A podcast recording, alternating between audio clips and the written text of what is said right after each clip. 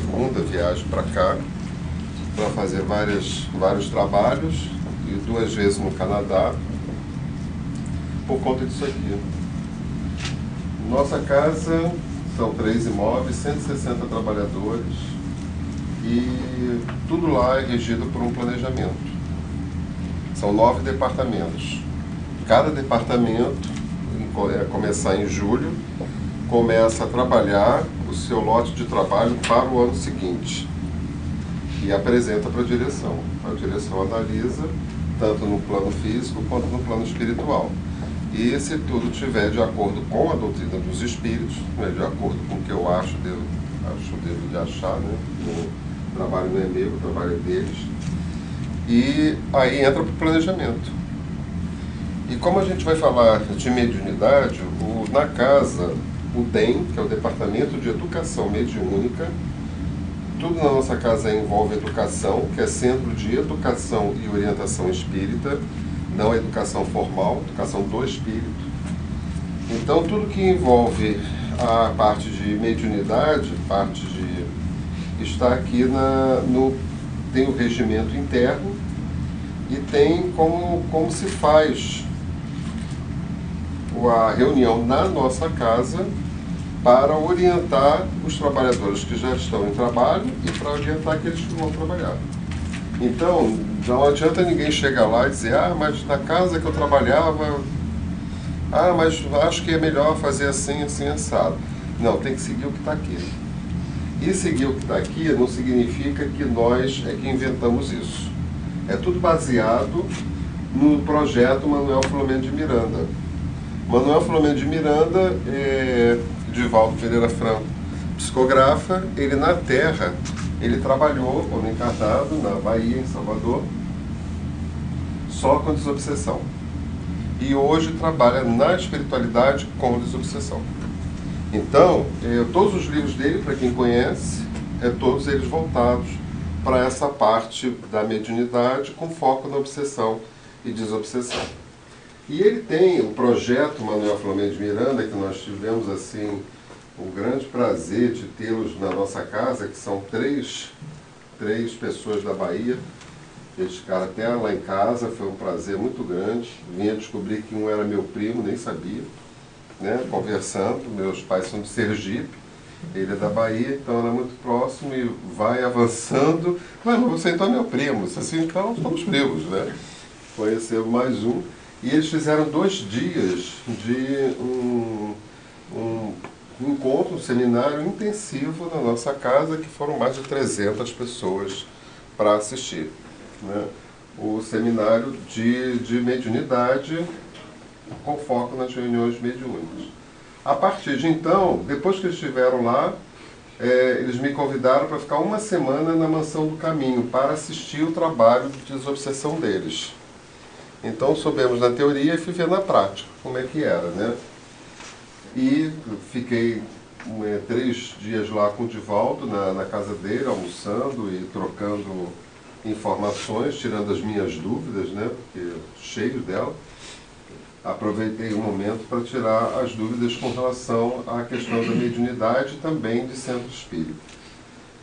Aí, nesse mesmo ano, no Marconi, lá de Connecticut, chega nas mãos dele esse planejamento. Ele me liga me convidando para fazer com eles. Eu achei até que era trote. E falei, ué, se você mandar passagem, eu vou. E chegou a passagem, eu tive que ir. Não teve jeito. e sempre quando eu venho, como essa vez também, é os 22 segundo, eu sempre penso que é a última. Né? Aí já vim duas vezes, já vim um ano vim três vezes. Então, é um trabalho que a gente vai fazendo, que a gente aprende muito. E eu aprendi por conta de obsessão, não foi por amor que eu estou aqui, é por dor, né? Obsessões fortíssimas que eu tive sem ter explicações disso, quase suicídio, né? Ou internação. Eu abracei essa doutrina com todo amor e todo carinho. E sempre né, falo para as pessoas, esse trabalho não é meu nem é de ninguém encarnado aqui na Terra. Esse trabalho é dos Espíritos. Então que a gente possa ter isso primeiro em mente. Tá? Então o que, que a gente vai ver hoje aqui? Não é uma palestra, é um grupo de estudos. Está aberto para perguntas. Vocês perguntarem, o Mackenzie vai responder. Né? E para a gente ter uma, uma interatividade melhor e maior. Né? Não é uma coisa formal, é um grupo de estudo. Tá? Então vamos lá. Acho que é esse. Não. Qual é? Marquinhos? Trazer essa aqui do outro lado, senão eu vou ter que consertar aqui no Não é do lado? É.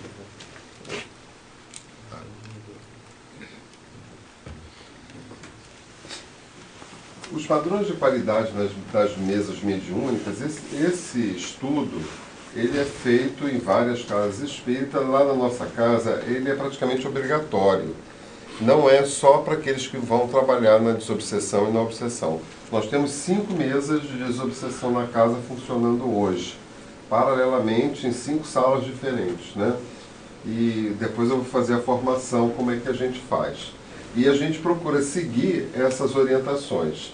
Então ele vai falar de seleção e privacidade, vai falar dos requisitos inerentes aos participantes, a preparação do ambiente, normas e procedimento, a direção e a doutrinação, objetivos e avaliação. Então a gente vai ver isso aqui. Vamos né, nos padrões de qualidade nas mesas mediúnicas falar de privacidade. Né? Privacidade não se admitindo no local e horário para o intercâmbio mediúnico, senão a equipe responsável. Exceção feita para algum convidado em condição de assisti-lo, a critério do dirigente. Então, não adianta assim uma pessoa que está trabalhando na, nas mesas de desobsessão, ah, o meu primo que é não sei da onde gostaria de assistir. Tá, qual é o objetivo dele para assistir? Ah, não é só curiosidade. Não. Pode ser quem for. Não pode. Lá no centro é sexta-feiras que acontece esse trabalho. Nesse dia não tem absolutamente nada na casa, é fechada. Os médios chegam calmamente, né, não tem alarde, não tem burburinho, eles vão chegando, vão se colocando. E de um tempo para cá, por orientação da espiritualidade, porque eles chegam, os grupos, eles vão para as suas salas e ali ficam estudando para começar o trabalho. Não é para ficar batendo papo nem nada disso. Estão preparando o ambiente para que ele, o trabalho aconteça.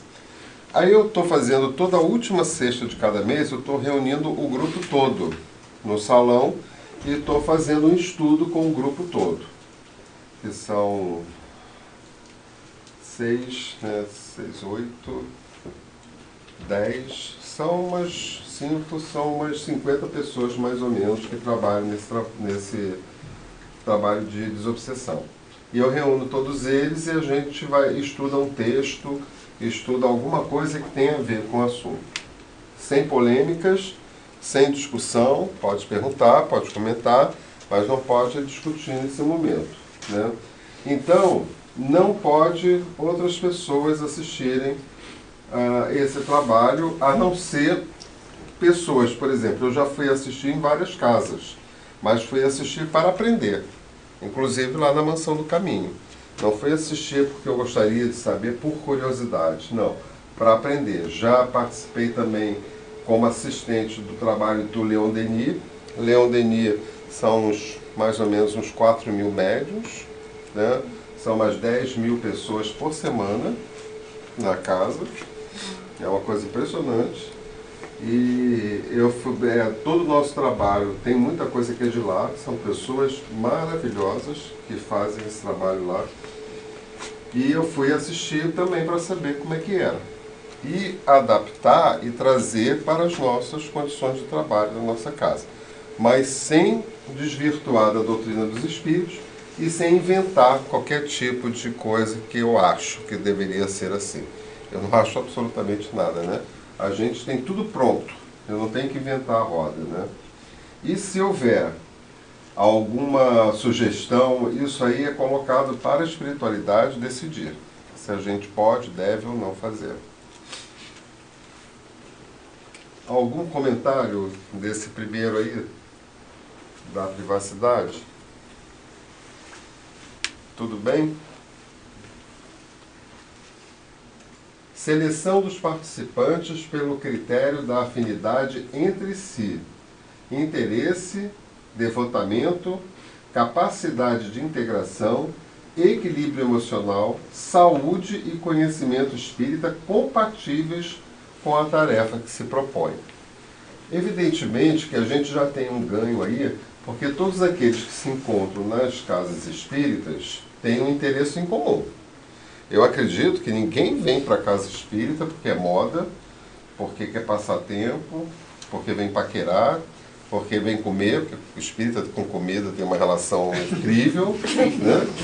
Então eu acredito que né, as pessoas não venham para cá para isso. Vem porque o espírito né, é como se fosse assim, eu tenho uma dorzinha de cabeça, aí tomo um remedinho para passar. A dor volta. Aí um amigo diz, ah, também tive, dá outro remedinho e você vai passando. Até que a dor não aguenta mais, você vai procurar um médico. E às vezes tem que operar. Né? Na casa espírita, assim, é o último lugar que você chega. Você percorre tudo. Você vai para o candomblé, umbanda, terapia, regressão de vida passada, cristal, tarô. Você, você percorre todo. É, vocês, né? É assim, né? Também fui. Né? A gente percorre tudo, porque quer explicações para determinadas coisas que acontecem na vida da gente que a gente não encontra no dia a dia. Né? Eu desliguei. Eu desliguei aqui. Então, a gente tem isso na casa espírita, né? A gente vê chegar muita gente que diz assim, eu percorri tudo, né? E não consigo explicação. Assim, aqui com certeza você vai, vai encontrar, porque não é a casa que vai te dar explicação de absolutamente nada. Quem vai te dar é a doutrina. Porque não há quem não entenda o que se passa com, com você, consigo mesmo, se é, ao ler o livro dos Espíritos você não se identifica ali. Porque não é a personalidade, é a individualidade. Então, eu estou Bira, mas eu não sou Bira. Eu sou espírito imortal que tenho, a partir de várias oportunidades de reencarnação, né, poder consertar as encrencas que eu fiz aí no meu passado. Então eu tenho essa oportunidade ímpar e, infelizmente, ou felizmente, não sei, né, isso fica a critério de cada um é, esclarecer ou julgar até mesmo, né, é, não é a maioria na Terra que sabe disso. São poucos, né? Porque a doutrina é nova. Então ela não atingiu ainda o patamar, por exemplo, de que um catolicismo, muçulmanos, etc., coisa e tal, que com as suas crenças, com as suas religiões, com as suas filosofias, trouxeram e que ficaram por aí e cada vez mais vai abrindo espaço por conta até mesmo do que eles não conseguem mais dar explicações. É um patamar, você chega no auge então não, não tem como passar dali. Aí chega a doutrina dos espíritos para explicar exatamente aquilo que as outras não conseguem explicar. E dessa maneira a gente vai ganhando esse espaço, porque muito sabiamente essa doutrina nos é trazida não com foco, é uma religião. Não, ela é uma ciência, ela é uma filosofia e ela é uma religião. Então ela não está focada apenas num determinado assunto. Ela atende a todas as gamas de querer saber do ser humano. Então, se aquele é mais voltado para a parte da ciência, dos fluidos, do ectoplasma, do magnetismo, vai estudar o que a doutrina traz a esse respeito. O outro gosta mais da, da, das, das parábolas de Jesus, do, dos ensinamentos de Jesus, vai para a religião. E o outro quer mais a, a doutrina para ter uma filosofia de vida, para ter um objetivo de vida, vai buscar na parte filosófica da religião. E a doutrina também atende à parte da psicologia, né, com o Divaldo Pereira Franco e o espírito de Jonas de Anjos, que traz para a gente essa parte que está complementando em muito a todos nós aí a nossa capacidade de entendimento do que, que acontece conosco. Né? E esses participantes, pelo critério da afinidade entre si. Se nós vamos formar um trabalho de desobsessão, que é outra coisa também que a gente tem que falar. Numa casa espírita, você pode encontrar assim, trabalho de desenvolvimento mediúnico. Nós não trabalhamos com desenvolvimento mediúnico, porque eu não vou desenvolver algo que está deseducado. Porque vai piorar. Então, o que a gente faz é educação do espírito, educação mediúnica. Isso que a gente faz, educar o espírito para trabalhar onde ele tem que trabalhar. O desenvolvimento mediúnico, eu não sei se isso acontece ainda em algumas casas espíritas, mas quando eu comecei com a doutrina, isso acontecia em várias casas espíritas. Reúne é, médios com várias possibilidades mediúnicas e eles ali naquele momento extravasam as suas mediunidades. Então tem o, psicografa, tem o vidente, tem o audiente, tem de todos, ficam tudo ali. E isso é que eles chamam de desenvolvimento mediúnico. Mas como é que eu vou a, a desenvolver uma mediunidade de psicografia junto com outras mediunidades e que às vezes até atrapalha? Então tem uma pessoa do outro do lado que está desenvolvendo a mediunidade de, de psicofonia. E a recebe ali, não vai receber mentor, né? Porque a capacidade dela ainda não dá, porque ela está desenvolvimento, desenvolvendo a sua né, mediunidade. Vão se aproximar outros tipos de espíritos. Espíritos, às vezes, até zombeteiro, espíritos, às vezes, que socam a mesa, espíritos, às vezes, que fazem e bordam. Como é que as, os outros médios podem se concentrar e fazer um trabalho com toda essa gama de trabalho acontecendo ao mesmo tempo?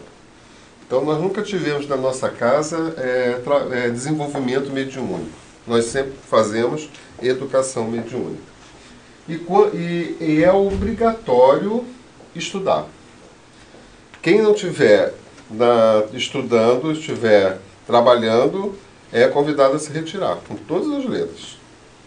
É convidado. Porque nós temos um regimento interno que diz isso. Não foi inventado é critério para trabalho. Porque é interessante assim, as pessoas às vezes reclamam, mas você pode fazer qualquer coisa em qualquer lugar? Você pode fazer qualquer coisa na sua casa? Não. Por que, que na casa espírita todo mundo cisma que pode fazer o que quiser? Não, tem que obedecer as regras. Agora, as regras da casa espírita, cada um faz a sua. Se adapta ou não. Sócrates dizia para gente, né? É, se você não está satisfeito com as leis da cidade, mude de cidade. Então, se eu venho aqui no cantinho e percebo, ai que ótimo, percebo que, que aqui, ah, para mim, ali, ó, é, percebo que o, o que acontece aqui, as regras não se adaptam à minha maneira de viver, eu não vou ficar aqui para procurar mudar as regras da casa. É um absurdo isso. Isso acontece muito. Eu vou procurar uma casa que tem a ver comigo. Pode ser ela qual for, espírita, espiritualista, católica, não importa. Mas eu vou estar onde meu coração estiver. E não estar de propósito num lugar para poder mudar aquilo que acontece naquela casa. É evidente que nós estamos atingindo uma maturidade do espírito e que nos permite chegar para a pessoa e conversar com ela. Dizer assim, olha, se a gente fizesse dessa maneira, por que, que acontece assim? O diálogo é a melhor coisa que a gente pode adotar na vida da gente. Conversar. E não querer exigir, não querer é, modificar as coisas, porque acha que deve ser assim. Né? Então nós temos um regimento que a gente depois também vai colocar,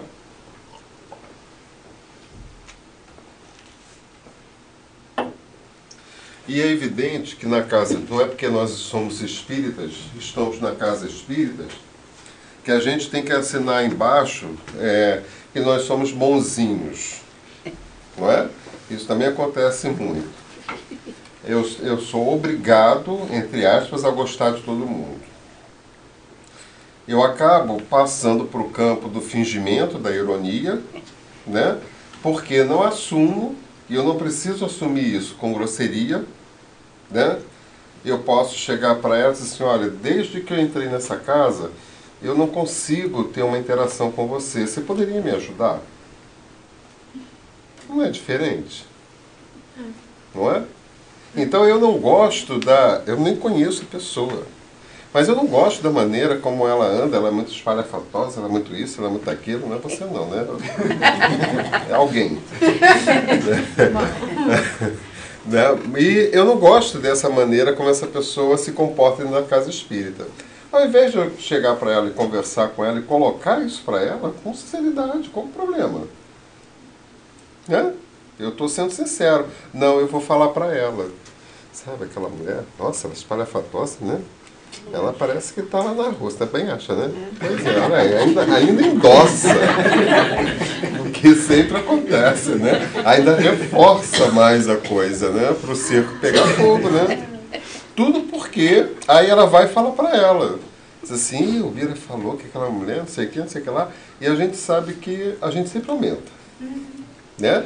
Ao invés de falar que eu falei que é para espalhar fatosa, já deu mais 10 adjetivos aí para a pessoa, né? Por sua conta, dizendo que fui eu que acreditei.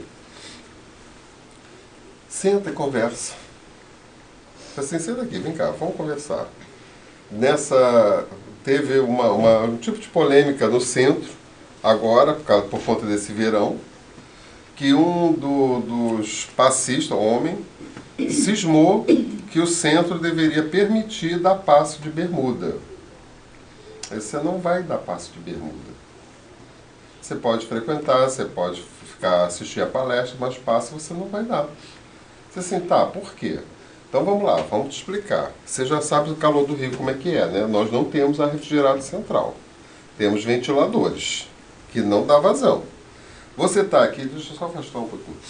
Você está aqui é, dando passe, como é que você dá o passe? Você dá de longe ou você chega perto? Você assim, o mais perto que eu posso me aproximar sem ter que tocar na pessoa.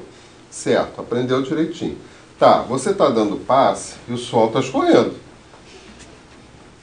Aí vai, e isso acontece, e já aconteceu, já houve reclamação, sem querer, você encosta o joelho todo molhado no joelho da pessoa. Que vai sentir o teu suor.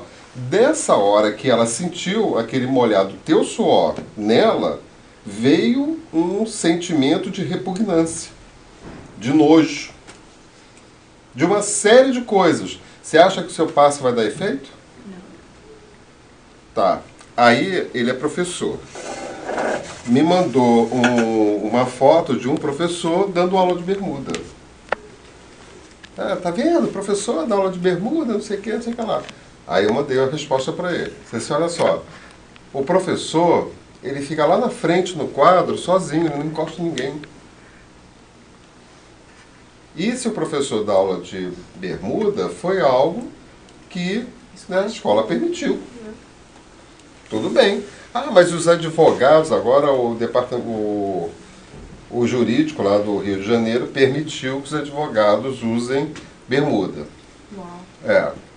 Ah, mas os advogados também usam bermuda, não sei o que, não sei o que lá. Você se olha só, eu acho super justo que os advogados bermuda. Eles trabalham o dia inteiro, às vezes depois vai para a coisa. Você vem da passa aqui, você não fica uma hora dentro do centro espírita. E olha só, encerrou esse assunto. Você não vai dar passo de bermuda. Acabou. Porque aí você tem que chegar um momento que você esgota todas as suas. Por quê? Você abre precedente. E isso é a maior preocupação que as casas espíritas têm que ter. Eu acho que em todos os lugares, não somos na casa espírita. Se você permite dar passe de bermuda, daqui a pouco aparece um de short. Se você permite dar de camiseta de bermuda, vem de camiseta regata. Já pensou? Levanta o braço, queixo maço de cabelo. Ah, pelo amor de Deus, né, gente? Vamos ter bom senso, né? Vamos ter bom senso. Não dá. Então, determinados trabalhos na casa, você tem que ter bom senso. Você não vai a um casamento de short, de bermuda. Às vezes está um calor de 40 graus, você bota o terno e vai, de gravata e tudo. Por que não vai de bermuda? Agora, porque é casa espírita. Não, pelo amor de Deus, vamos dar um pouco mais de respeito. Então aqui a gente tem que ver o pessoal que vai formar aquelas salas, aquelas mesas de obsessão, as pessoas que têm mais afinidades entre si. Mais afinidade. Se aqui a gente faz uma mesa, e eu já falei isso dela, e uma, e o Mackenzie me coloca para trabalhar numa mesa com ela, sem antes ter resolvido o meu problema com ela, com certeza ali vai ter um dia, se ela for psicofônica, eu vou ficar assim, sério, isso acontece muito. Olha lá, tá fingindo de novo. Estou pensando. Que espírito nada, isso é coisa dela. Que seja, porque ela é espírito. Se for anímico, ela tem as coisas dela para ser tratada. Aliás, todos os médicos que começam um trabalho nas mesas de obsessão, a tendência é primeiro trazer os, os registros do próprio espírito serem trabalhados. E a gente não tem que julgar, não tem que criticar e procurar adivinhar se é ela ou se é o espírito. Isso é um problema que é dela. Resolver. Né? Agora, meu, o meu, eu não posso ficar duvidando. E isso acontece. Né? E aí vai criar um clima, uma energia que não é favorável para o trabalho. Então eu tenho que ter do meu lado pessoas com mesma afinidade. Se eu não tiver, vamos resolver isso antes de colocar para trabalhar. A harmonia e amizade entre os membros de cada grupo mediúnico e entre os diversos grupos, abolindo-se qualquer sentimento de competição. A gente toma muito cuidado com isso na casa também, porque na nossa casa nós abolimos esse negócio de médium principal. Não, porque o médium principal é aquele que recebe as mensagens, todos são principais, todos são importantes, todos são maravilhosos aqui dentro.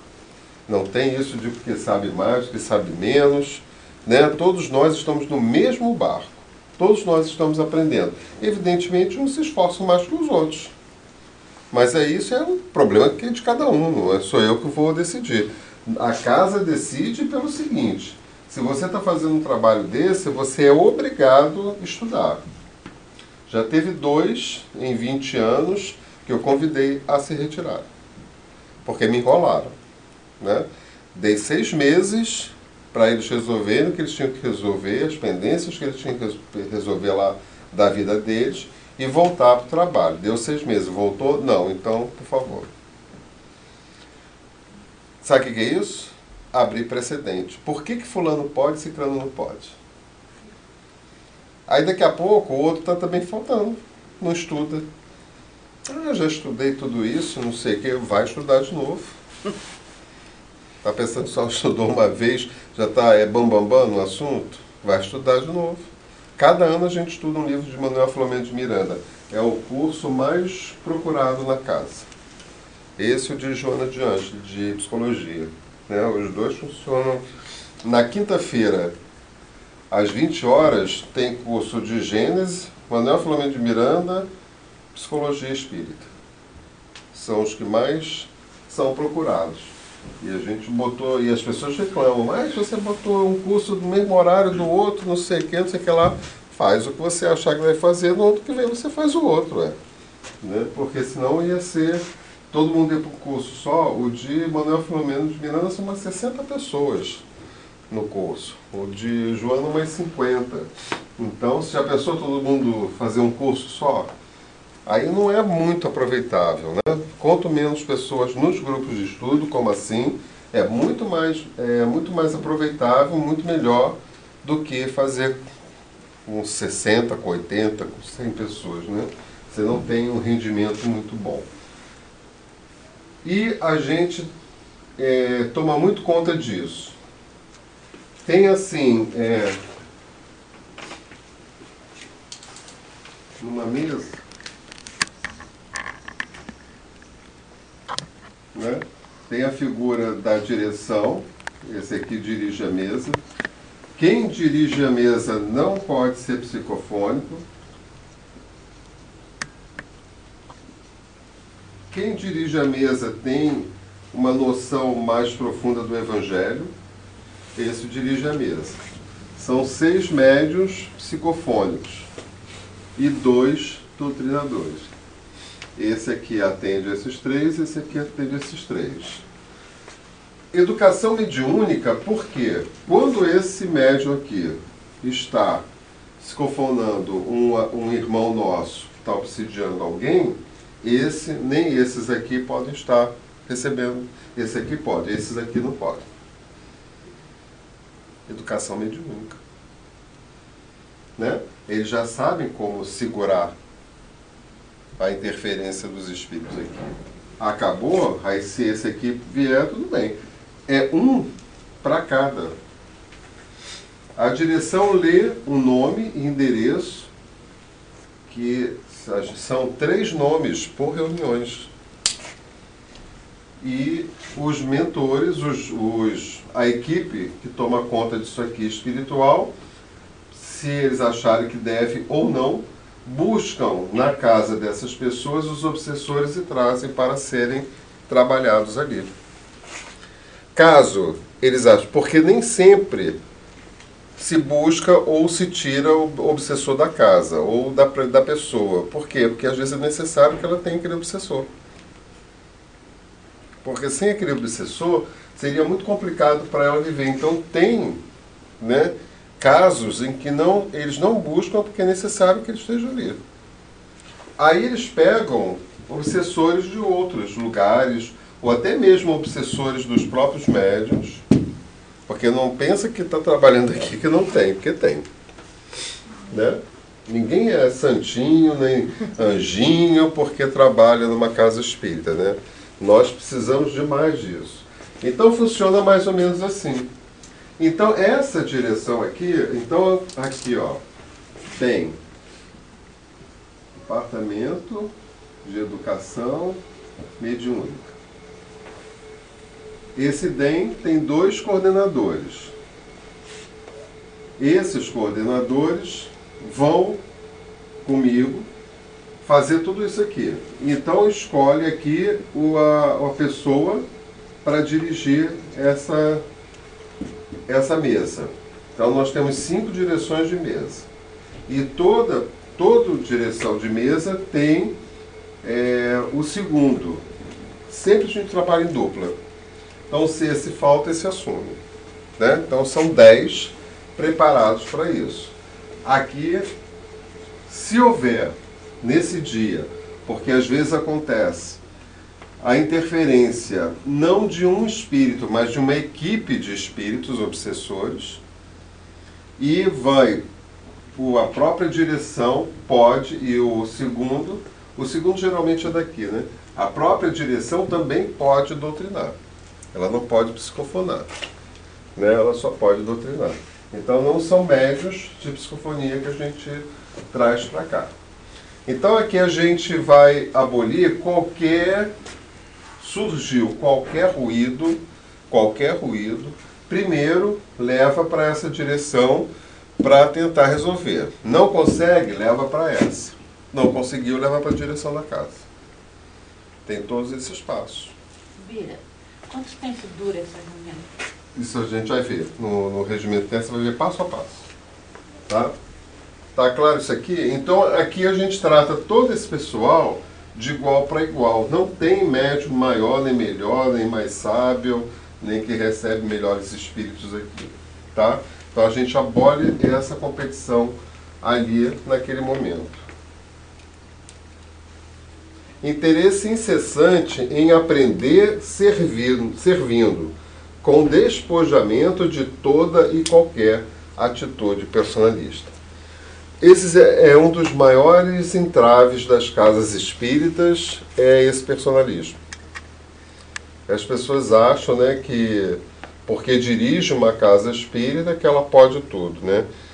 Tem, e isso está acontecendo aqui muito nos Estados Unidos, né? Está tá havendo muita dissensão, muito racha de casas espíritas justamente por conta disso.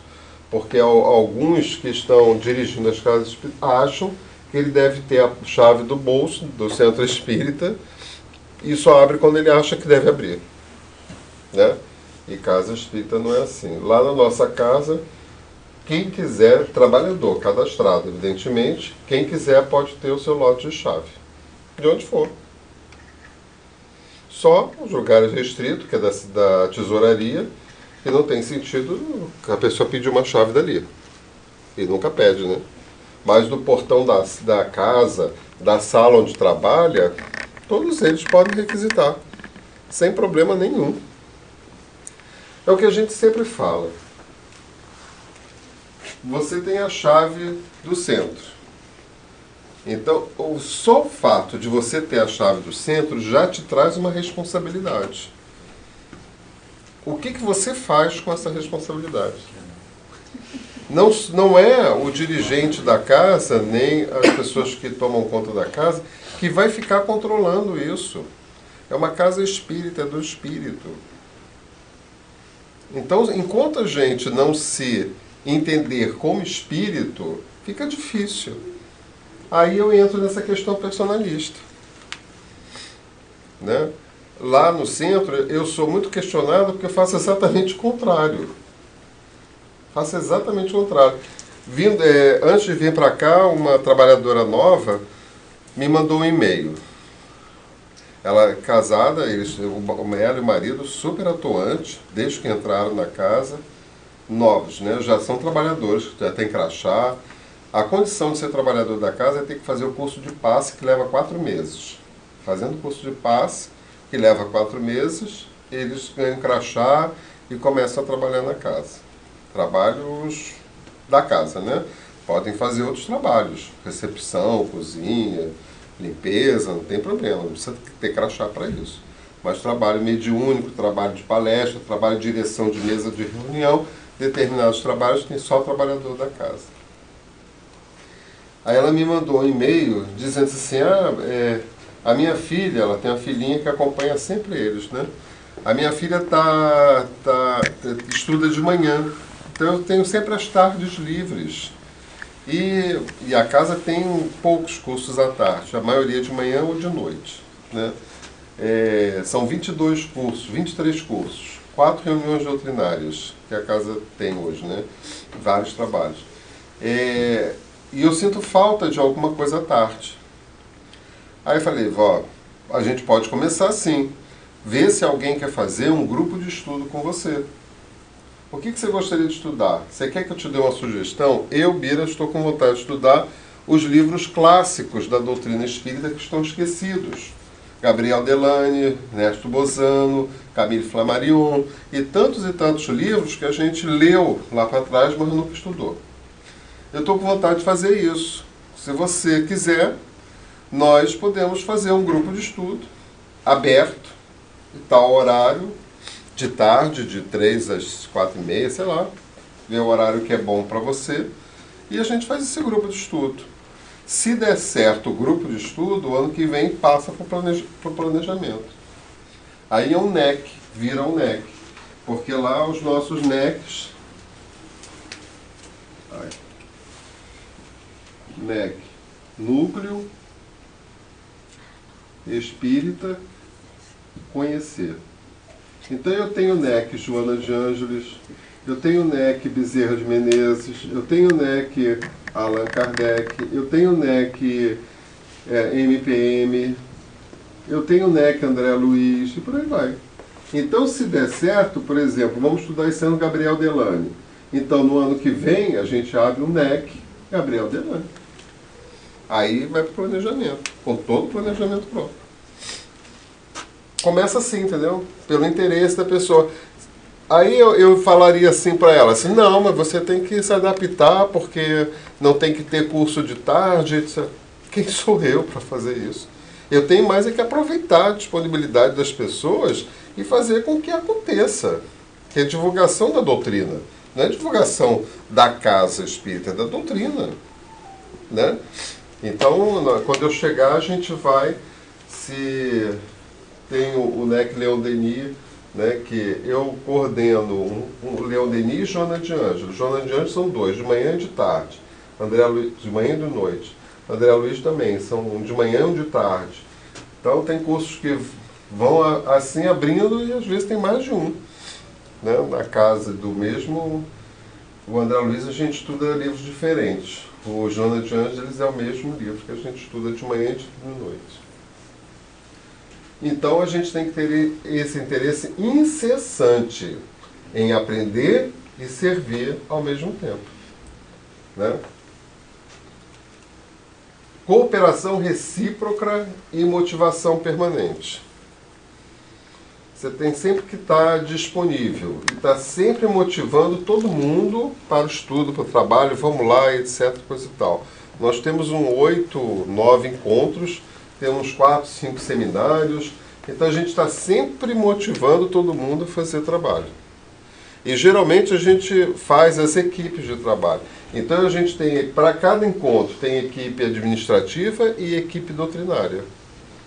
Então isso você vai dando oportunidade de todo mundo trabalhar. Né? É, eu sou muito observador, eu vou observando. Se a pessoa está ali e a gente já está vendo que ela está parada, veio já um mês a casa e não está fazendo nada, tem que chegar nela e perguntar né, se ela gostaria de trabalhar em alguma coisa, se ela gostaria de participar.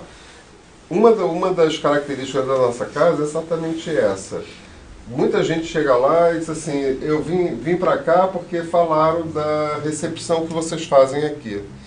Vocês recebem as pessoas com muito carinho, com muito amor e não deixa ninguém parado, não deixa mesmo. Tem sempre que estar tá fazendo uma coisa, vai fazer isso, fazer, é delegar para as pessoas fazerem, né? Estava até comentando com o Mackenzie hoje que eles reclamam muito porque eu venho para cá para os Estados Unidos, né? acha que eu devo ficar preso lá. Porque já teve gente que saiu da casa porque eu não sou tipo de dirigente que fica, minha filha, não sei mais o que, fica melando, passando a mão. Não sou esse tipo. Entendeu? Não vou fingir e não vou me tornar uma pessoa que eu não sou. Então ela todas as vezes que ela tinha reuniões, alguma coisa, ela dizia que eu devia ficar no portão, porque na outra casa que ela trabalhava o dirigente era assim. Devia ficar no portão é ficar lambendo, sabe? Eu não vou ficar lambendo ninguém, né? Eu estou aqui para trabalhar para os espíritos, eu não estou aqui para trabalhar para ninguém. O maior beneficiário aqui sou eu hoje. São vocês não, sou eu. Né? Se vocês quiserem ser os maiores beneficiários, vocês é que vão ter que fazer por onde. Eu não vou fazer por onde por vocês. Eu vim aqui fazer o meu trabalho. E quando a gente está fazendo esse trabalho, tem gente que está com a cabeça lá não sei aonde, tem gente que está dormindo, tem gente que não está nem aí para a hora do Brasil. Eu que vou ficar me preocupando, não. Eu tenho que me preocupar isso. Estou aqui ofegante porque estou muito cansado, mas não digo não. Estou pensando naquela cama. né? Mas de vez em quando venho para cá, viu? De vez em quando vou para lá compromisso individual e coletivo com o estudo. Sempre a nossa casa ela pauta pelo estudo. A oração, a prática da caridade e a autoiluminação progressiva. Nós, todos, acho que vocês todos sabem disso, são duas as asas da nossa evolução: a asa do conhecimento e a asa da moral. Todos nós estamos reencarnados na Terra para o conhecimento os espíritos explicam para a gente que ninguém está aqui para evoluir as duas ao mesmo tempo. Eu primeiro tenho que saber, conhecer, para poder evoluir a asa moral. Por isso que Chico, Dulce, Maria Teresa, esses não precisavam saber mais nada, porque eles já sabiam. Eles vieram para desenvolver a asa da moral. É a necessidade do espírito. Então nós estamos nessa fase de aprendizado. Então eu tenho, quanto mais eu aprender, eu entrar em contato. Eu entro em contato com o conhecimento. Esse conhecimento é que vai me dar explicações para que eu possa combater em mim aquilo que não presta mais em mim. Porque hoje ninguém pode mais dizer que eu não sei, eu errei e não sabia. Isso era no passado. Eu não tinha, não sabia que não podia matar. Né? Então a gente matava, porque pelo contrário, eu sabia que eu tinha que matar. Então, eu tenho que cada vez mais estudar para saber o que, que eu preciso consertar em mim. E eu só consigo isso através do, do conhecimento. E aí que Joana de Ângeles vai bater no autoconhecimento. E você estudando, é por isso que muita gente, você já deve também ter falado ou já deve ter ouvido, que muita gente sai das palestras e diz assim: Ah, meu marido devia estar aqui hoje para ouvir isso. Ah, se meu filho tivesse aqui para ouvir isso. Só que não são eles que têm que estar aqui, somos nós. Por isso nós estamos. Então aproveita. Não é seu marido que tem que estar, não é seu filho que tem que estar. É você que tem que estar, tanto é que você está aqui. Né? É como se eu dissesse assim, ah, meu marido tinha que estar aqui para ouvir isso, como se eu não precisasse ouvir. Meu marido é que precisa, eu não. Prática do culto do Evangelho no lar. No dia que a Terra se conscientizar da importância desse culto no lar, a energia do nosso planeta modifica. Né? Se com sinceridade todos fizessem, não, não precisa ser espírita não, se o católico pegasse sua Bíblia num momento lá no seu lar, fosse fazer uma leitura da passagem lá de Lucas, de João, e etc, coisa e tal, e fizesse uma oração, é energia que a gente está produzindo. É isso que é importante, a produção dessa energia. Como a energia que a gente está produzindo aqui agora. Integração nas tarefas e programas da casa espírita e compromisso com a causa. Quem trabalha nas mesas de desobsessão tem o seu lote de trabalho. Tem que estar numa reunião doutrinária por quê? Porque tem que dar paz. Por conta da energia despendida aqui.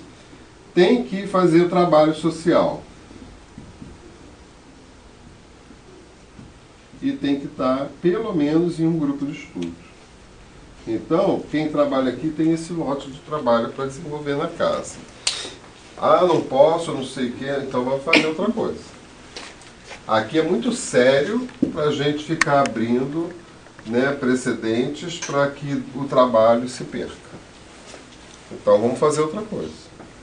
Mas aqui não, vai ter que fazer, tem que ter esse lote de trabalho para poder trabalhar aqui.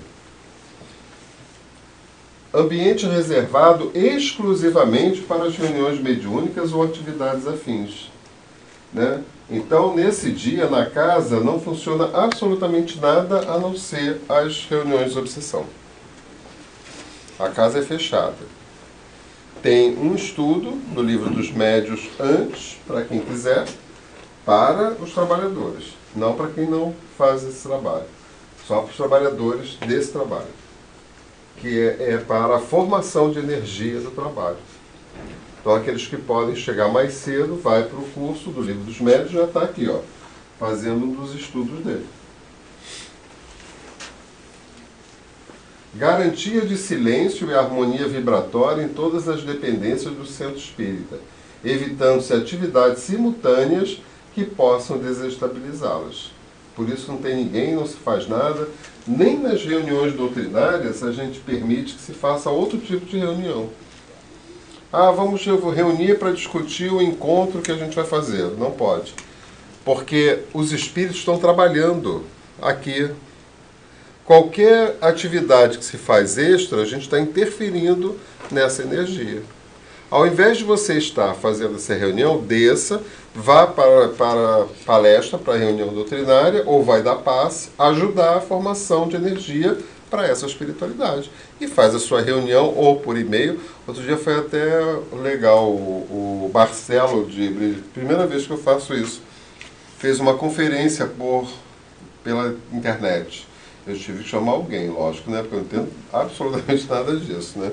E alguém foi lá para casa e a gente fez uma reunião, cada um na sua casa, pela internet, para o seminário de depressão que vai acontecer lá no fim do mês. Né? E aí a gente fez, é, é maravilhoso, porque você tem mais uma possibilidade aí para abraçar, para não deixar de fazer. Né? Então é, a espiritualidade, ela vai ela vai. ela vai, com certeza que vai. Ela vai fazendo com que a gente possa cada vez mais trabalhar melhor. Né? Fugiu a palavra aqui, mas quando eu quero. Ela vai capacitando, né? Equipe conscientizada quanto ao valor das disciplinas preparatórias, pontualidade e assiduidade. Chega um determinado momento que o portão fecha, ninguém vai bater porque não entra. Se está fechado é porque não pode mais entrar.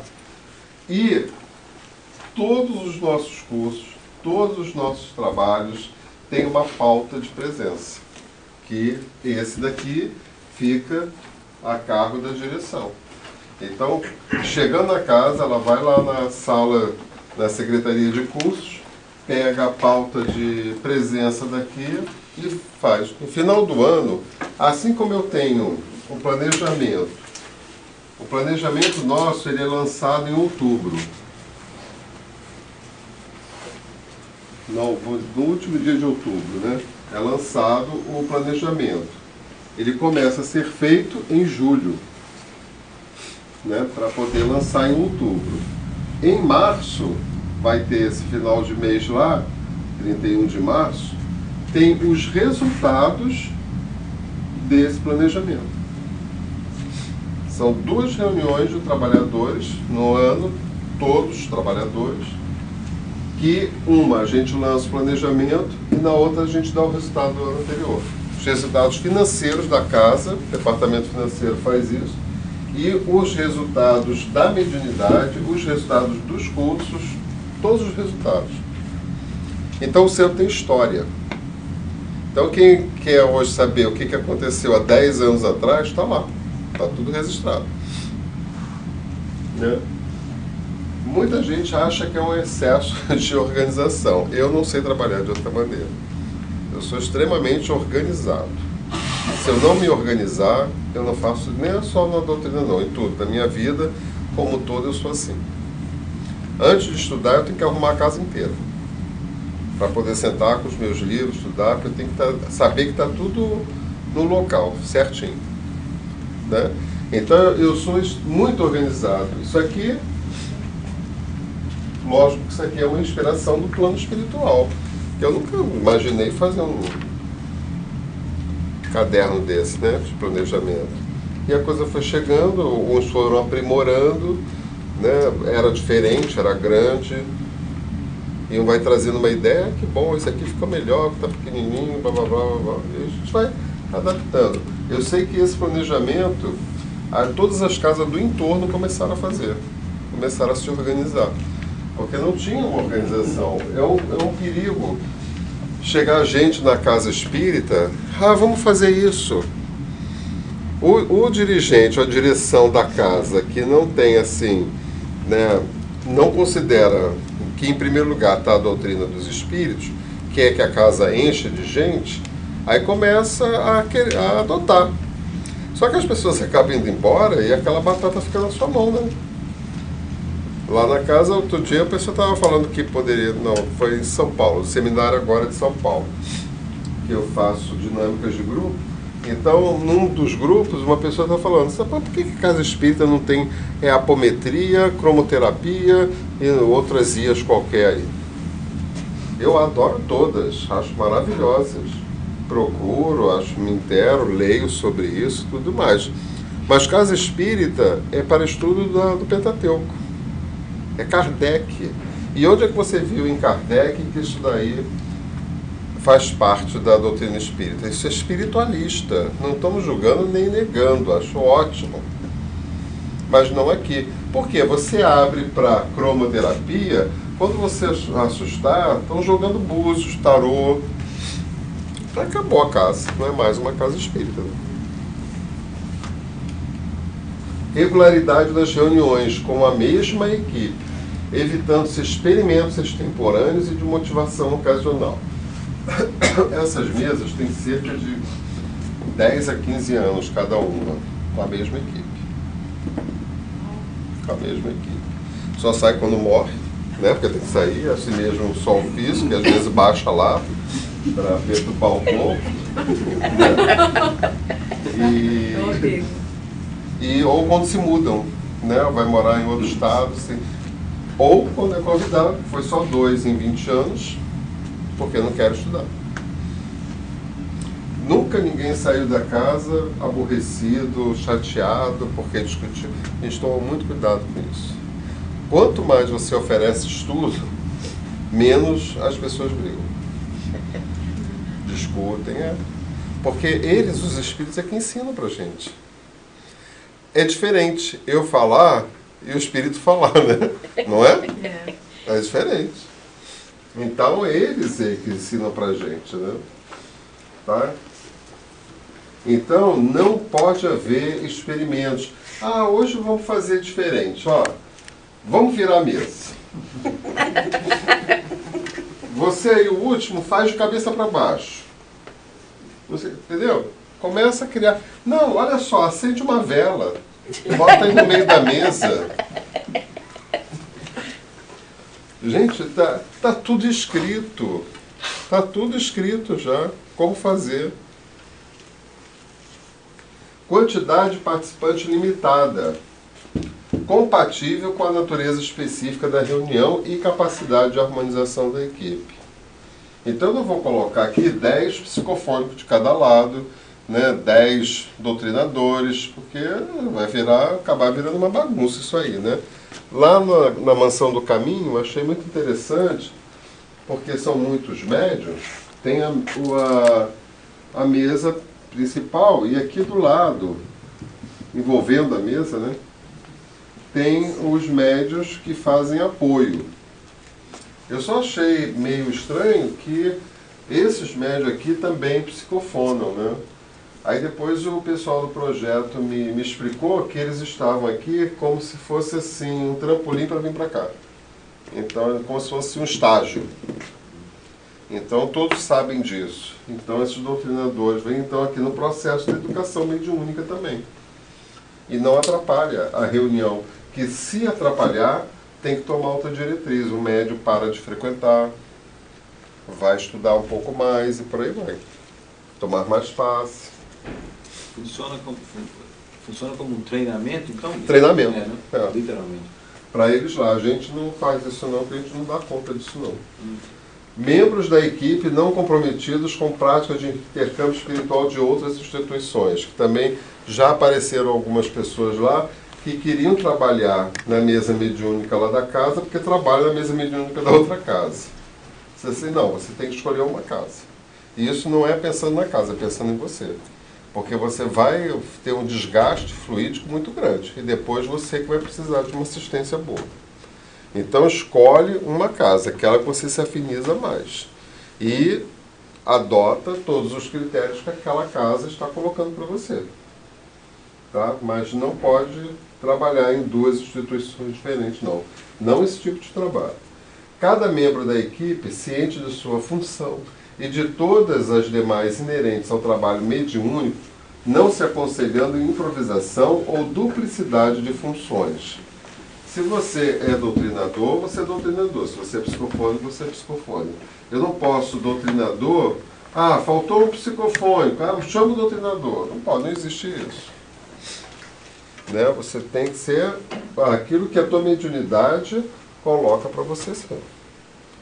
E um doutrinador, segundo Martim Peralva, pode se tornar psicofônico, mas um psicofônico não pode se tornar doutrinador. Tem as explicações lá. Né? Diálogo com as sombras do Hermínio. E o Martim Peralva no Estudando o Evangelho, não, Estudando a Mediunidade. Dirigente encarnado com experiência na doutrinação, conhecimento é, doutrinário e liderança natural capaz de exercer afeição sem privilégios e de orientar com bondade e firmeza. Está falando desse aqui. Tá? Esse tem que ter um bom conhecimento evangélico, do evangelho. Aqui nessa, nessa função eu tenho dois ex-presidentes de outras casas espíritas. Uma delas também tem um programa na Rádio Espírita Rio de Janeiro. Né? Então são pessoas altamente que exercem, estão trabalhando em casa espírita há uns 40 anos. Então lá, essa aqui morava, tinha uma delas, essa aqui da rádio, ela morava em outro bairro, lá em Jacarepaguá, e ela comprou um apartamento na rua do centro para ficar lá no centro. Ele vai gostar de centro assim lá longe, né? Então. Lá perto, né? Hã? Vai gostar de centro lá perto. Lá perto, né? É, lá longe, lá longe ela já estava. Né? Com bondade e firmeza. Então, essa, essa pessoa aqui, ela não pode. É evidente que a gente tem as nossas preferências. Né? Esse negócio de dizer que mãe ama os filhos do mesmo jeito, Tem que repensar isso, É porque não é. é Porque são espíritos. Não é porque são filhos dela, porque são espíritos. Né? E não são filhos, são irmãos. Né? Então são diferentes. Então a minha afeição é diferente, tem que ser. Até para poder ajudar. Então essa aqui não pode demonstrar que tem mais carinho por um, por outro, entendeu? Essas coisas. Não, tem, não pode existir isso. Bondade e firmeza. Ou seja, tem que trazer ah, o código de, de conduta que Jesus ensinou para gente, que é bondade e firmeza. Atendimentos aos espíritos sofredores conduzidos de forma amorosa e segura, contato psicológico, através de diálogos respeitosos e objetivos dos doutrinadores. Né? A direção tem que observar quando o doutrinador está aqui doutrinando. Se essa doutrinação estiver fugindo aos padrões ou ele mesmo não estar conseguindo, a direção interfere. Levanta, vai lá ajudar. Tá? Conscientização quanto aos objetivos fundamentais das reuniões mediúnicas que são demonstração da imortalidade da alma, a instrução de seus participantes e ajuda aos sofredores da erradicidade. Né? Então ele tem que ter essa conscientização. Se, essa, se essas pessoas que estão doutrinando não conseguem ainda aceitar a imortalidade da alma, como é que pode doutrinar? Você não pode doutrinar um espírito com dúvida. Não, olha, eu acho, você não acha nada aqui, né? Você vai estudar então mais. Só faltam mais três. Até que horas? E meia, né? Senso de autocrítica e hábito de avaliação de resultados, individual e coletivamente. Todas as vezes que acaba uma reunião, existe um pequeno espaço e momento para uma avaliação. Não é para avaliar a conduta do médium, não é para avaliar o sofrimento do obsessor, é avaliar como está, como foi aquela reunião. Se o médium estiver ali não se sentindo muito bem, pode-se dar passe naquele médium para ele e sempre há uma oração solicitando a misericórdia de Deus se faça presente e que a equipe espiritual possa encaminhar esses espíritos para os seus devidos lugares, para que eles não possam ir acompanhando os médios para as suas próprias casas. Muitos desses médios, ou antes ou depois da reunião, dos dias antes ou depois, trabalham na espiritualidade com a equipe. Né? Eles trabalham lá. Avaliação do desempenho mediúnico pelo critério da facilidade equilíbrio com que as comunicações ocorrem. Entendeu? Então, é a gente ter essa avaliação se isso aqui transcorreu tranquilamente. Digamos que aqui, reencarnados, uma pessoa tem aqui um surto. Como é que você vai falar com essa pessoa? Faz conta que você está tá falando com o obsessor, com o espírito. Né? De que maneira você vai falar com ela? É da mesma maneira que você tem que falar com esses espíritos. Por quê? Porque eles, para eles, eles entendem que eles estão vivos na carne. Eles não se dão conta de que já desencarnaram. Então eu tenho que ter um, um tato psicológico muito grande para naquele momento eu não posso dizer você já morreu. Que pode dar um, um surto ali naquele espírito que vai atingir o médium. Então eu tenho que ter esse tato para poder né, lidar com esse tipo de coisa. Avaliação da autenticidade das comunicações pelo critério da coerência entre a evolução do espírito comunicante, sua linguagem e as qualificações do médium. Então a gente vai ter que trabalhar, por isso que o estudo é importante, porque se eu não estudar, como é que eu vou poder fazer uma avaliação dessa? Não tem como, né? E a última, né? avaliação das reuniões pelo critério do bem produzido, desaconselhando-se avaliá-las pelo mal que nelas não aconteceu. Né? Porque tem pessoas que insistem né, em querer buscar o que foi de ruim na reunião. Porque numa reunião dessa não pode acontecer nada de ruim. Só acontece coisa boa.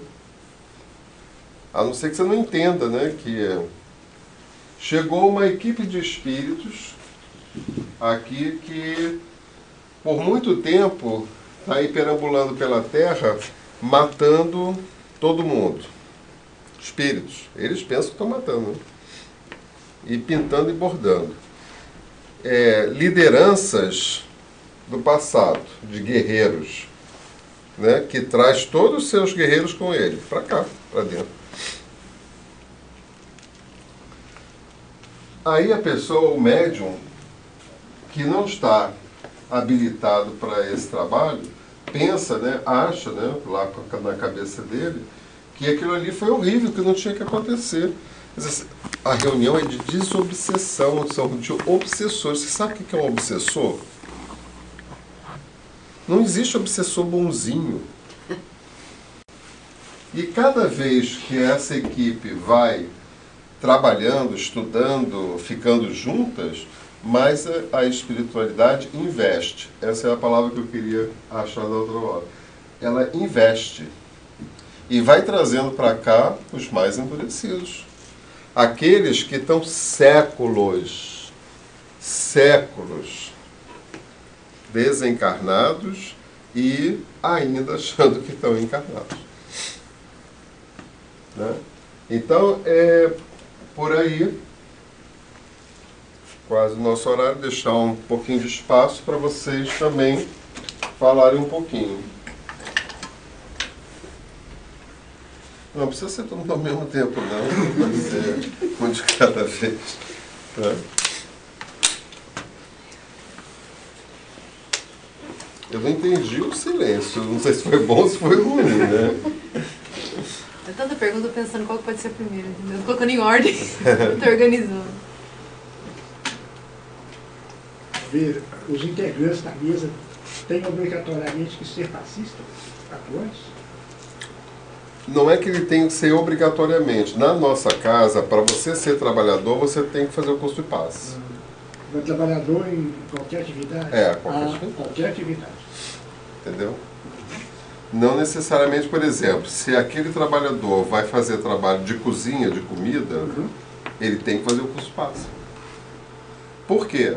Pode ser que eu precise dele para ele dar um passe. Não significa que ele vai ficar dando passe ali toda hora. Tá?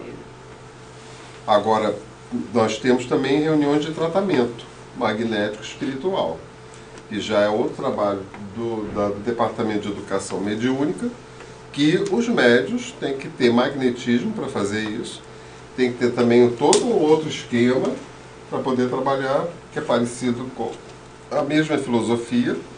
Não pode faltar, não pode isso, não pode aquilo, tem que estar estudando, tem que estar aquilo, não, não, não. Esses trabalham com os fluidos. Porque passe, a princípio, todo mundo pode dar. A princípio. Aí vem o que a gente estuda só em determinados casos que tem que as pessoas não podem dar passe. Então, se ela quer ser trabalhadora, mas toma remédios de tarja preta, não é recomendável dar passe, ela pode, ela vai fazer o curso, vai ser trabalhadora e vai trabalhar em outra coisa, vai para recepção. Mas ela faz o curso. Porque ela precisa ter essa noção, ela precisa saber disso, ela precisa saber por que, que ela não pode dar passe. Entendeu? Ela só sabe isso não. Não, é, é diferente de eu chegar para ela e falar, minha filha, você não vai dar passo não que você toma. Né? Não, está lá nos livros. Não, tem nada, não se inventa nada. Está tudo lá. Eu só queria estudar, né? Bira, você falou que na mesa mediúnica esses três que estão do lado direito, os outros três aqui do lado esquerdo, eles são médios de psicofonia. Né? É, são os psicofônicos. É, por que, que assim, um outro tipo de mediunidade não, não se aplica para esse trabalho? Qual outro tipo? Vamos por visão, intuição. Pode ter. É, mas aqui a gente trabalha só com desobsessão. Então não cabe psicografia aqui.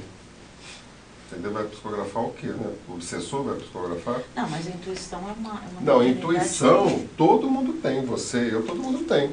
E, e, pra, e os espíritos colocam para gente que está tá encerrando aí esse ciclo de mediunidade. A mediunidade para o planeta Terra em regeneração é a mediunidade de intuição. Eu não vou precisar mais ter comunicação de espírito. Eu não vou precisar psicofonar, não vou precisar psicografar, porque eu já vou saber, e o estudo é que possibilita isso, que os espíritos estão comigo. E estão interferindo de uma maneira boa, nesse caso, para que eu possa despertar em mim a intuição que eu tenho para poder colocar. Eu vou estar com eles do, do meu lado, isso acontece a 3x4 com todos nós, né? por conta da intuição. Agora, se eu não trabalhar essa intuição, e eu trabalho na ação do bem e no estudo, os espíritos não têm o que fazer. Vão encontrar é um paredão, não vão encontrar uma receptividade. Tá? Mas a intuição, ela é. A intuição todos têm. Essa daqui, então, trabalha com a intuição o tempo inteiro. Porque se esse doutrinador ela não está, ele não está dando conta, ela está intuindo que ela tem que interferir. Tá?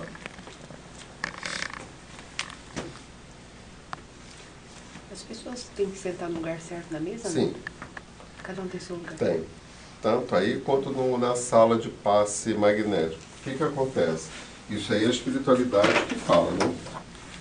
Quando você, por exemplo, aqui está a Janete, aqui está o João, aqui está a Mara, tá? Tem uma equipe de espírito que trabalha com esse espírito encarnado aqui. Tem outra que trabalha aqui. E tem outra que trabalha aqui. Geralmente, a, as doutrinações, por exemplo, a Mara ela tem mais, de acordo com as possibilidades mediúnicas e orgânicas, né? as duas, porque mediunidade é orgânica, ela tem mais possibilidades para psicofonar espíritos rebeldes.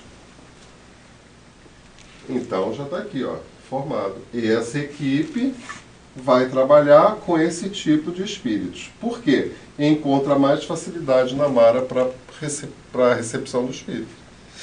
Essa daqui tem um comprometimento numa área lá de assassinatos. Então vai trazer os espíritos assassinos para tratar. Essa aqui já tem uma, uma tendência mais para receber os drogados, que obsidiam, não por mal, mas obsidiam os drogados da terra para sugar sua energia. Então essa tem uma tendência maior. Isso é com o tempo que vai se descobrindo. Não é assim no começo do trabalho, ah, você tem. Não, entendeu? A gente vai, por isso tem essa avaliação, isso tudo é anotado, e a gente vai percebendo que isso. Aí vamos que você ah, troca de lugar aqui com aqui. Você tem que trocar toda essa equipe aqui. Por que dá trabalho para a espiritualidade? Os espíritos que se manifestam através do médium é de acordo com a moral do médium? Eu não. Não, não, da moral não. Não, você falou assim. A, a, a, da, de acordo com a tendência. É da, da capacidade mediúnica. Por exemplo, você é professora. Uhum. Você está numa sala de aula você tem os meninos bonzinhos, tem os meninos mais mal criados, mais mal educados. Você tem uma tendência para lidar melhor com determinado tipo de situação. Não significa que você é isso ou deixa de ser. Seja isso. Entendeu? É, a gente vê muito, nossa casa tem muito educador e psicólogo. E a gente vê muito essa eles comentarem sobre isso. Então tem muitos professores que fala assim, não, na minha casa, na minha sala tem meia dúzia de garotos que moram na comunidade, que só falam de drogas, que só falam disso, que vão matar, que vão isso, que vão aquilo, aquilo outro. Tem professores que não sabem lidar com isso. Não, mas é porque, no meu modo de, de entender, quando você falou, ah, Janete, é. a... É, então eu falei de uma maneira deu, que é. é deu a entender. Quando você colocou o termo comprometimento, imoral, uhum. teoricamente a pessoa pode estar, entre aspas, moralizada na, na atual encarnação. Se é que eu entendi, A gente poderia pegar a Ivone Pereira como uma analogia. Uhum. Comprometimento no sentido de experiências com já experiência, muda. tal qual Aí já o que ocorreu com ela É. mesma. Não é isso? É, porque isso daí é porque ela tem no passado. Isso aqui eu não posso afirmar aqui porque eu não sei o passado deles. Sim. Entendeu? Eu só sei que eles têm uma tendência para determinado tipo de tratamento. A medicina, ela tem várias especificações, né? especificidades, especialidade. Né? Então, você vai ser obstetra porque você tem mais tendência para aquilo. O outro já não gostaria nunca de fazer isso, quer ser outra coisa, entendeu? Ou seja, é aproveitado em você o que, que você tem para melhor lidar com esses espíritos. E pode ser até, e pode ser até o que ele falou. Eu não sei, isso eu não posso afirmar, porque aí eu estaria entrando num outro campo, né, de, de regressão de memória, de saber a vida da pessoa. Isso aí é questão para os espíritos. Se eles falarem para a gente, pode. Se não, não tem a menor importância. Não vamos deixar de trabalhar por causa disso. Mas pode ser sim, entendeu? Que eles guardem uma relação no campo da moral com coisa. Mas nós não sabemos. Então não pode posso ser afirmar. pode não ser. Pode, pode ser, mas eu não afirmo. É a mesma coisa as pessoas falarem assim, como você, como você quer do realizador. Nossa, eu não tenho a menor paciência É, é isso mesmo. de, de ser legisladora. Aí se eu assim, ah, eu gosto de trabalhar com jovem, com adolescente. Aí você fala, "Oh, né? E É, assim, é. são as tendências. Eu tenho mais facilidade nessa área de trabalhar nessa área. Pois é, aí o que, que a espiritualidade faz? Sabendo que ela tem mais facilidade de trabalhar com criança e você com adolescente, vai direcionar vocês para essas áreas. E o que acontece se, é, se, se cada um vai ter o seu grupo, né, de, do plano espiritual? E se eles faltarem pra- na reunião? Quem está aqui, Isso. Fica eles praticamente sem trabalhar. Porque eles ficam, para eles, é todo, é, todo mundo vai seguir aqui, todo mundo vai fazer direitinho. Eles jamais vão ficar. Será que fulano vai? Isso é coisa nossa. Essa equipe aqui já está mais evoluída para poder estar nessa posição aqui. Para eles, esse pessoal vai comparecer. Agora, esse trabalho não começa ali naquela hora, começa dia anterior ou até mesmo mais para trás. E pode ser que essa equipe saiba, por algum motivo, não por, por questões né, por exemplo, vai acontecer alguma coisa com a família e ela não vai poder ir. Ah, vai uma vizinha lá pegar café, por isso que ela não vai. Isso eles não, não vão saber. Mas se for algo, coisas mais graves que eles possam saber com antecedência, ou eles vão para essas equipes para fortalecer e ficaria tipo esse apoio desse, sem interferir entendeu? Para ajudar. É como você vai dar passe. Eu dou passe e você fica só de apoio. E tem, ah, ah, tem aquela. Porque quando a gente vai fazer ah, o evangelho no lar, a gente avisa, né? Ou vai atrasar, ou não vai, vai cancelar, se alguma coisa vai acontecer. Tem a mesma coisa? A mesma preocupação, assim? De, de, do, da- do médium encarnado. De avisar Uhum. algo. Da mesma Mas maneira que eu vou, então- é, da mesma Ah, maneira sim, que eu vou sim. avisar a diretora da casa. Poder, é, seria bom, né? Sempre bom. Eles sabem das coisas com antecedência. Eles só não sabem assim, que você vai receber é, uma visita e por conta de receber essa visita, você não vai ao centro. Isso eles não, tão, não vão saber e não, nem se preocupem em saber. Isso é coisa nossa.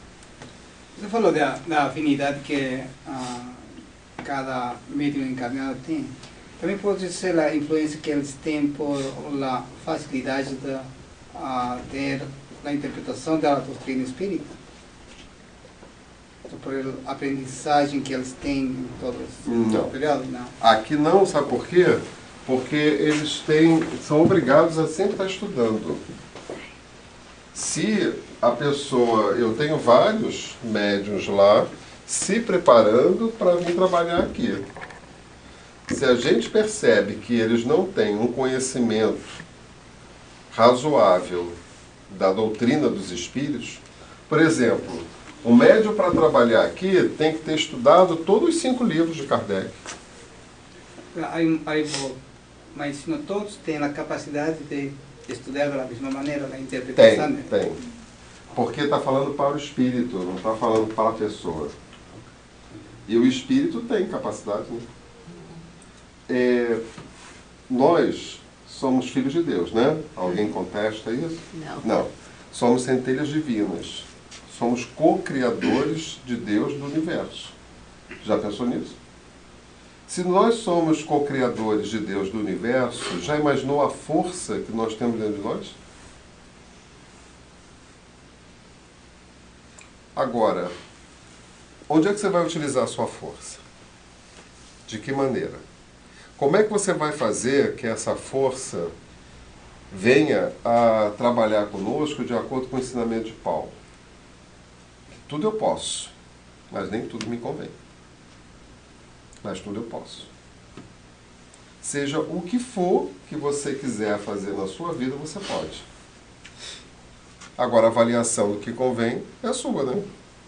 Se você quiser matar alguém, você mata. Se você quiser roubar, você rouba. Se você quiser é, ir lá para o Himalaia, ficar lá zen, se você, o que você quiser, você pode fazer. Agora, a avaliação do que você convém a você, você é que sabe. Eu só sei de uma coisa: todos poderiam fazer esse tipo de trabalho. Todos podem mas não convém a todos. Né?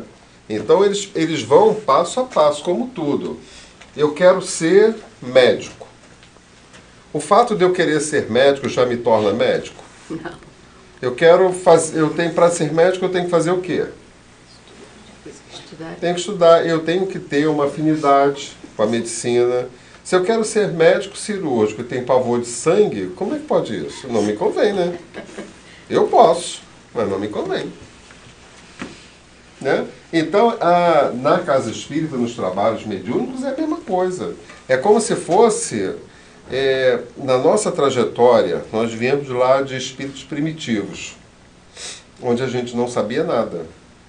Éramos ignorantes de ignorar qualquer tipo de coisa.